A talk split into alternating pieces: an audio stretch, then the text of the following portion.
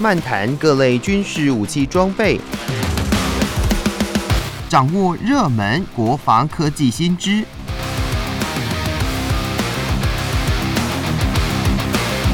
军武说早安，陪您一起领略国防知识力量。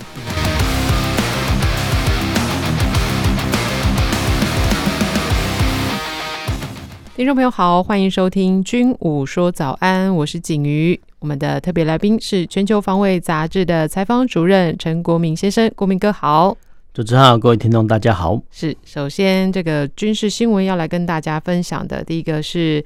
军文网站 Breaking Defense 在八月二十六号报道，就是美国空军已经决定在未来的十年内让年已古稀的 B-52H 战略轰炸机来进行史上最大规模的升级作业。他们预计要更新雷达跟发动机，让这个机队能够持续服役到二零五零年，来维持美国空军关键的长城打击能力。诶，这个 B-52H 机队的两项升级计划。它是呃，包括要换装目前海军的呃超级大黄蜂战机的 APG-79 的主动电子扫描阵列雷达。那同时呢，它要直接换装劳斯莱斯的 F130 发动机哦。那针对这个呃史上最大规模的升级作业案，真的就要来请国民哥跟大家介绍一下。呃，我们要这样子来看哦，他这个新闻呢，说真的很有趣。他说哈，呃，目前呢，哦，这个呃 B 五十二 H 哦，已经到了古稀的年纪年纪的。古稀，古稀是几岁呢？哦，一家子呃六十的古古稀呢，七十的古稀哈。那这个新闻你想想看哦，多可怕！所以多可怕，就是说，哎，经过这个升级之后呢，还希望哦这些 B 五十二轰炸机呢服役到二零五零年。哦，那现在七十哦，在呃，服役到二零五零，那基本上来讲就可以服役快一百年。嗯、哦，那当然这个是呃，不能说是理想，就是说最好的状况下呢，居然说一架飞机哈，从它首飞然后服役到现在，居然可以飞到一百年。说真的，这个可能是颠覆我们的想象。所以颠覆的想象，比如说哈，我们一般汽车啊，一般的小汽车哈，大概呃有人快，一般来讲是五年换一个新车，然后有人快的话两三年换一次。那当然啊，这个要看里程数哈。那有些人比如说像。呃，开了五万公里啊，他就换一台中古车啊，等等等哈，这不一定哈。但是基本上来讲哈，一般的小客车哈，大概五年、十年哦，十五年哦，这已经很多了。有些人用到二十年哦，这个也有。那当然，这个时候呢，会可能厂车商会推出新车啊，可能就会买新车换旧车哈。对。可是好，可是我们从哈这个新闻来看哦，这个 B 五十二这个飞机哦，居然哈到现在呢，已经呃到。古稀的年纪啊，古稀的年纪就七十岁啊，那七十岁呢，经过性能升级后，居然还期望啊，它使用到二零五零年。那所以我们夸张一点来讲哈，说说哎，这个飞机这架这型的轰炸机哦，从呃首飞到现在，居然可以呃呃飞到一百年，这个大概是人类航空史上的一个奇迹了。好，那这一次的所谓的换装项目，那说真的也是蛮蛮令人奇特的。所以令人奇特就是。呃，换装 APG 七十九这个主动阵列扫描雷达，好，那呃，大家很难想象说，哎，F 十八哈这个战机上使用的雷达哦，居然 放到这个轰炸机上，这个大概只有所谓的我们叫财大气粗的美国哈才会这样子做哈，因为说真的，呃，雷达的元件哦也都是很贵哈，那大家可能很难想象，你这战斗机雷达怎么呃放到哈这个轰炸机？呃，上面哈，对，第二个哈，就是所谓的我们叫换心脏，所谓换心脏就有 F L 一三零发动机哦。那当然了，新的发动机换装之后呢，一定会比旧的发动机哦，那出力比更高哈，它的燃油效率会更好。那这些哈都是换装哈新发动机哈新雷达的一些用意哈。那呃，人类也是一样啊。那我们比如说呃，有些哦。有些民众哈，真的有些先天上心脏疾病，哎，等他换换了心脏啊，当然有些心换了心脏之后，呃，生龙活虎，或是说哈，有些现在呃中年纪的痛年病啊，换装啊那个支架之后，哎，怎么早上又生龙活虎了？所以其实呃，心脏哈，飞机的心脏哈，就是发动机啊。那当然换了发动机之后呢，啊，基本上来讲哈，就会突飞猛进啊。突飞突飞猛进就是啊，我们讲白一点叫一条活龙哈，就几倍瓦林哈。那 这个几倍瓦林之后呢，哎、欸，又换装哈这个所谓的呃战斗机上雷达。那基本上来讲哈，心脏好，然后呢，哎、欸，眼睛又帮你换得很好，然后就这个飞机的雷达哈，那我们讲白一点哈，就是呃，比喻成飞机的眼睛哦，就看得远哦。那看得远，那心脏又好，那当然哦，那就会呃，美国空军呢会让他执行他应该有的角色哈。那 我们从头讲哈，这个轰炸机在冷战时期的一些使命哈，那是它是担任所谓的核武三位一体的一些战略呃构想一个载台啊。那所谓的战略一体啊，战略三呃三元我们三位一体哈，就是说。呃，它是由呃战略轰炸机哈、潜射的弹道飞弹，还有陆基的弹道飞弹组成啊。换句话说，就是说呃陆海空啊，其实美苏都一样，就美苏在冷战时期，这个陆海空呢三军呢都有载台来投掷哈这个核子弹啊，这个叫所谓的核武的三位一体哦。那不过啊，不过随着哈这个航空武器的发达哈，雷达的发达哈，还有地对空飞弹发达等等等哈。目前呢，早在冷战时期哈，呃，这个战略轰炸机哈，基本上就慢慢的淡出哈这个核武的呃这个载台的行列哈，因为轰炸机啊这个机体太大哈，容易被哦对方雷达所侦测到哦，所以其实这也是它的宿命。所以后面哈，其实在一九八零年的时候，美国呢就想方设法说，哎。提升哦这个战略轰炸机的战场生存性啊，嗯，这个就是所谓的 B one B 哈这个轰炸机的呃诞生的构想。同样的啊，苏联哦也有 Tu 二十二哈 Tu 一六零哈这种所谓超音速的轰炸机啊。那当时候的想法是说，哎，用这种所谓超音速轰炸机哦，用快速哦飞到哦对方的领空附近然后去投掷呃核子弹，这个是他的想法。那后续呢，随着哈这个防空飞弹的演进呢，那呃美国呢又思索说，哎，提升哦这个所谓的轰炸机的战场生存性，那这个就是所谓的 B two 这种所谓逆重轰炸机的一些呃诞生的构想啊，目前还有，哦目前还有，所以其实这个是呃整个美国战略空军队哦这个轰炸机的一个设想哦，但是呢，你现在提升这个 B 五十二轰炸机做什么呢？因为其实从外观上看起来，哦，这个 B 五十二轰炸机哦，呃，长得有棱有角。那有棱有角的话，呃，很容易被哈对方的雷达波所侦测到。那被对方的雷达波索侦测到来讲，哈，那搭配防空飞弹来讲，哈，基本上来讲，哈，这个轰炸机哈是呃没有战场生存的空间。那为什么还要做性能提升？哈，那基本上来讲，美国空军是把哈这个 B 五十二 H 轰炸机当做大型的空中巴士。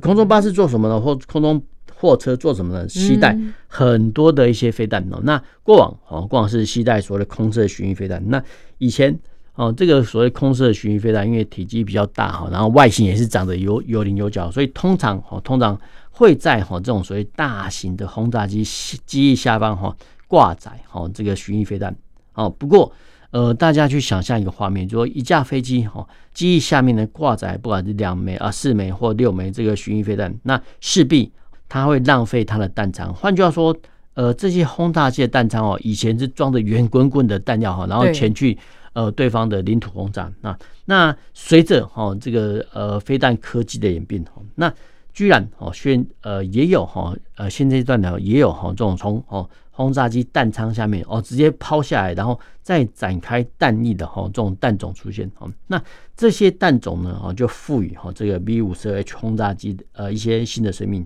那呃最具代表性的哈，就是所谓的反舰飞弹。那目前哈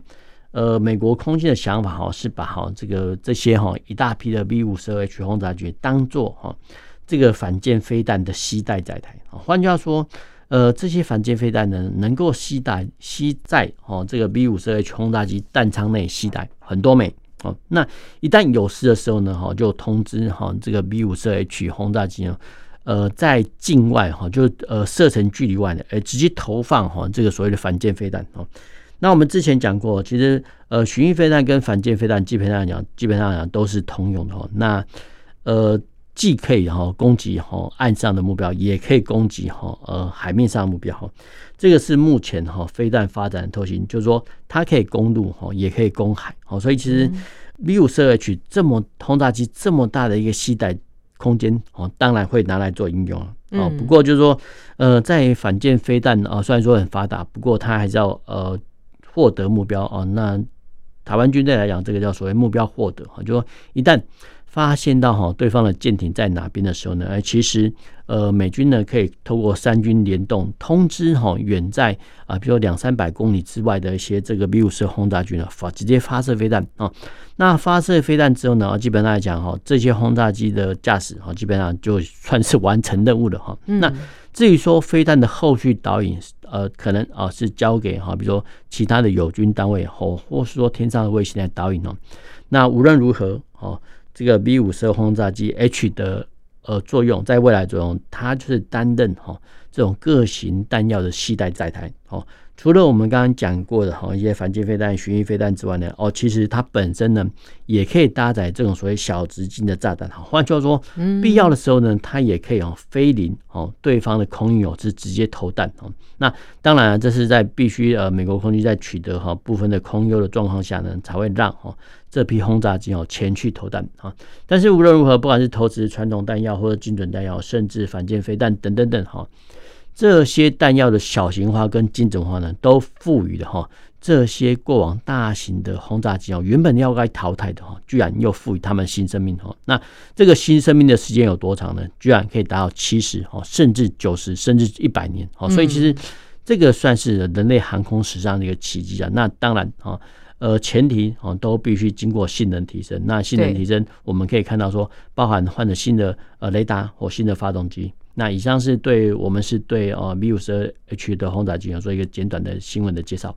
国民哥，我比较好奇是，像刚刚有提到这个轰炸机的外观是有棱有角的，所以它对于这个雷达侦测上面是，比如说这个轰炸机或是战机，它如果是比较圆弧设计的话，在雷达的侦测上是相对比较不容易发现吗？对，没有错。其实不管是 V two 哈，或者说像之前的呃 F 一一七哈。呃，大家从它的外观来看，哈，嗯，啊，都会像啊，长得有棱有呃，我们叫很简洁哈。嗯、那这些很简洁的，基本上来讲都可以哈反射哈雷达波哈，让雷达波呢不要直接回馈到哈啊发射的地方哈。那当然了啊，比如说反射的或折射到其他地方来，会降低哈这个逆中轰炸机或逆中战机的被侦测的几率。所以你看，像 F 二十二、F 三十五，它外形啊长得就是这样哦，呃方方正正的，然后呢。不是说有棱有角，就方方正正。哎、欸，这个曲面哈是跟我们以前惯常想的战机不太一样。我没有错，就是说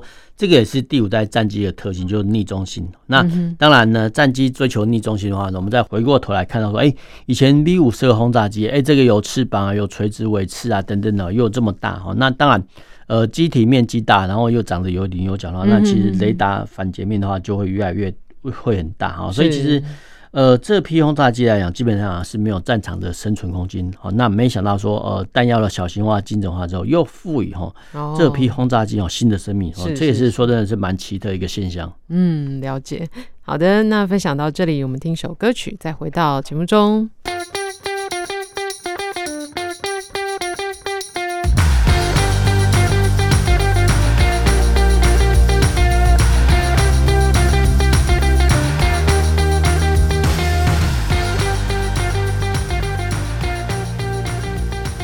继续回到军武说早安，继续跟大家分享的新闻是，瑞典绅宝公司，也就是 Saab，他们在八月三十号宣布，呃，他们公司研制的最新版本的 JAS- 三九一施救战机哦，已经挂载了流星空对空飞弹，成功的进行第一次的视距外试射，精确的命中目标。那 JAS Dash 三九一施救战机呢？他们在一万六千五百英尺，也就是五千五百公尺的高度来发射。呃，绅宝公司的主管哦，飞行评测主管就说，这次的试射就代表了施救战机在升级的过程当中哦，仍然保有最新尖端武器的整合能力。对于 Saab 来说呢，与 JAS- 三九一施救战机而言都是非常重要的里程碑。那针对这个施救战机，它有什么样的特色呢？为什么它会啊、呃、要选择挂载这个流星的飞弹？它的考量重点是什么？呃，我们要讲一个哈重点，就是说瑞典哦，以前哈是一个中立国，嗯、那最近的话，因为俄乌战争的关系，它选择哈呃申请加入北约哦，所以其实它已经不再是中立国。但是在哈过往，就是瑞典在当做中立国的时候呢，哎，其实他的军备呢是非常的强大哦，那强大到说呃连苏联哦都不敢妄动或者妄想说哎要去侵犯哈这个瑞典。那当然哦。瑞典的地图右边还有芬兰的。那如果说真的哈，苏联要入侵的话，必须经过芬兰，再经过呃侵略瑞典。不过，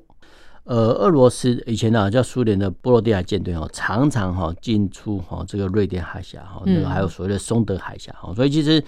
对瑞典来讲哈，这个也是一衣带水哦。但是无论如何，呃，瑞典它是维持一个很强大的国防来维持它的中立性哈。所以这个是一个这个国家的特色。那这个国家的特色的话，有这么多的坚强的装备哈。那具体性的代表哈，我们就举简单的一个几个案子哈。那这个新闻是讲 JS 三十九一哈施救。那其实先前哈，这个瑞典空军一样哈，他们就是啊，比如说 JS 三十五哈，JS 三十七哈，呃，甚至 JS 三十九哈，我举的这些战机，嗯，基本上来讲哈，都可以进行。短场起降能力，哦，那这个短场起降能力呢，为什么这么重要呢？就是说，呃，在飞机要升空之前，或者说降落的时候呢，它都必须要经过一段的距离。那起飞的话呢，哈，这个叫滚行，哈，就滚行，呃，飞机滚行一段距离之后呢，哎，达到它空速之后，哎，这个飞行员就可以拉起机头，哈，飞行。那同样的，在降落的时候呢，也都必须有一段的距离，哦，那居然，哈，居然这个瑞典的一些。他们的科研专家哦，居然把这个 JS 三十五以下的战机哦设计成短场起降哈，这有几个好处哈，因为哈瑞典呢，呃，这个就就跟之前的战备道有关系哦，因为之前哈我们对战备道的印象就是台湾哦对战备道的印象啊，通常是啊，比如说国道起降啊，或是说哈平和呃平峨公路有一段哈加东战备道。哦，那在加东战备道，不管是启用或者说高速公路战备道起降这些，哎，我们都会可以看到哈，高工局哦，在把路面重铺重刨啦，然后呢，标志移除哦。那这个是我们对哈战备道的印象。不过这边必须讲清楚的说，其实这个不算是真正的我们看到战备道，因为老外呃或者说外国他们战备道哈，他们就是说一条笔直的哦柏油公路啊，甚至水泥公路都没有关系哦，只要你能降的地方。这个都叫做战备道，好，所以不见得哈，一定要像说呃，类似我们看到说国道的等级啊，不一定啊，不一定啊，因为为什么哈这些呃瑞典或者说其他国家一些乡间的道路哦，哎，可以让哈战机来呃那个降落，因为其实战机或其他呃飞行器哦在降落的时候呢，哦其实会对哈地面造成很大的。碾压哦，跟碰撞哦，所以其实我们可以看到，我们桃机也是一样。哎，在经过几年之后，哎，这个跑道要翻修，就要加强它的工程哦。所以其实，呃，但是呢，在瑞典或其他一些北欧国家哈，第一个，他们的国土比较大，然后第二个，它的人口呃比较少哦，所以其实有很多的乡间的小路哦，它基本上讲都就是一条笔直的公路哦。那旁边呢，重点是旁边呢，它也不用设置电线杆哦，因为。周遭呢也没有什么住家哦，所以其实我们可以看到说，呃，这些个就是国外哈一些道路跟台湾的道路比较不一样的地方。哦，那在这些哈，然后呢，因为乡间道路呢，说真的也很少哦，有这个农作的机具来碾压，好，所以其实，在瑞典或其他北欧国家呢，很多地段呢都可以当做战备道。哦，嗯，这个是我们印象呃跟台湾的观众哈呃印象中的战备道不太一样哈。那我们重新定义战备道的意思哦。那战备道为什么讲这么多？因为跟后续有关哦。那战备道来讲，简单来讲，就是一块能够让战机起降的地方哦。无论它是柏油道路或是水泥道路，只要平直，周遭没有视觉障碍哦，甚至即使在有视觉障碍啊，比如说我们视觉障碍是指哦，对飞行员讲，譬如说旁边有一排电线杆啊，或是说红绿灯等等，这个叫视觉障碍。那就算在有视觉障碍的状况下呢，哦，其实飞行员要降落也是可以哦。所以真的，呃，战备道的起降的条件不是我们想象的那么严苛哦，这个我们要先说好。那之前哈，我们要回到说。诶，这个瑞典发展这种呃短场起降战机有什么好处？第一个，就是躲避哈前苏联可能发动的核子打击哈。所以其实这些冷战专家呢都已经预估说啊，苏联哈会用核子的短程弹道飞弹攻击哈这个北约国家的机场。那他们已经设定好范围，就是说诶，这个有效的杀伤范围哈大概是战术核武器大概是五到八公里哈。所以其实只要啊，这些战机呢躲避哈这个五到八公里的地方呢，就可以做哈在升空打击动作。呃，林林总总讲这么多哈，我们还是要回到一个重点，做哎，这个 JS 三十九 E 施救战机，它还是一样具备短场起降能力哈。但是更离奇的是说，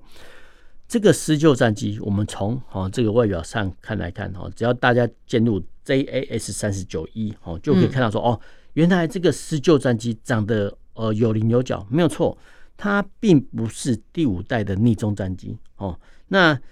呃，我们重新讲一次，说瑞典呢不是没有国防经费去采购哦，这个所谓的逆中战机，比如像 F 三十五或 F 二十二等等哦。他们是认为说，哎，好像没有必要哦，因为其实我们必须讲一个重点，就是说战斗机呢，不管是第四代、第五代，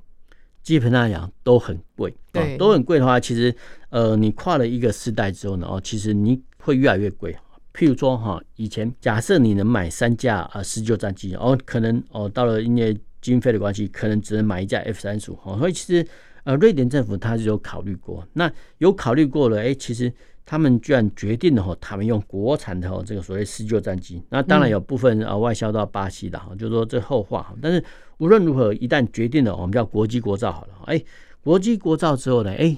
或国机国用哈，这些都没有关系。哦，国际国造或国际国用之后呢，哎，你有了飞机使用，那当然好，必须要给它拳头啊。那这个拳头就所谓的流星飞弹。那流星飞弹呢，基本上讲，我们讲成功不不必在我啊，就是说这型飞弹呢，可以由啊，比如说呃欧洲国家来研发啊，但是呃由哦这个瑞典战机来挂载。好，所以其实呃以后的武器发展趋势就是这样的。哎，你要国际国造、国际国用都没有关系，但是呢，呃由其他厂商。哦，来提供你呃相关的一些武器啊，比如说 NBDA，我们之前讨论过的这种飞弹公司，哎，呃，提供好这个所谓流星飞弹，好给这个施救战机用。那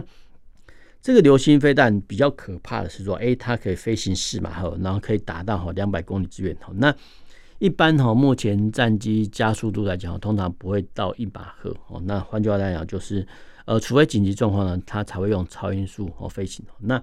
在这种状况下呢，哦，其实哦，一旦呃对方呃应该说啦，瑞典的战机发现目标，发射哈这个流星飞弹之后呢，哦，其实呃对方啊，比如来袭的战机，它的反应时间就会变成非常非常的慢。那我们之前讲过，一枚不够哦，就射两枚哈，这个流星飞弹。好，其实所以其实在搭配上哈。呃，这个瑞典跟芬兰哈，那么叫芬兰湾哈，呃，这些还有波罗的海的整个距离哈，说真的，对航空机来讲哈，不是很远哦。那如果说哈，这个搭配航空器加上哈这个流星飞弹的射程，那基本上来讲哈，瑞典是可以有效的哈遏制哈这个波罗的海沿岸啊。那当然哈，这个对俄罗斯来讲是一个蛮嗯很大的一个威胁。那也不能说是威胁啊，就是说。呃，苏联啊，你摆出要侵略态势，那当然了，周边国家也有所防范。那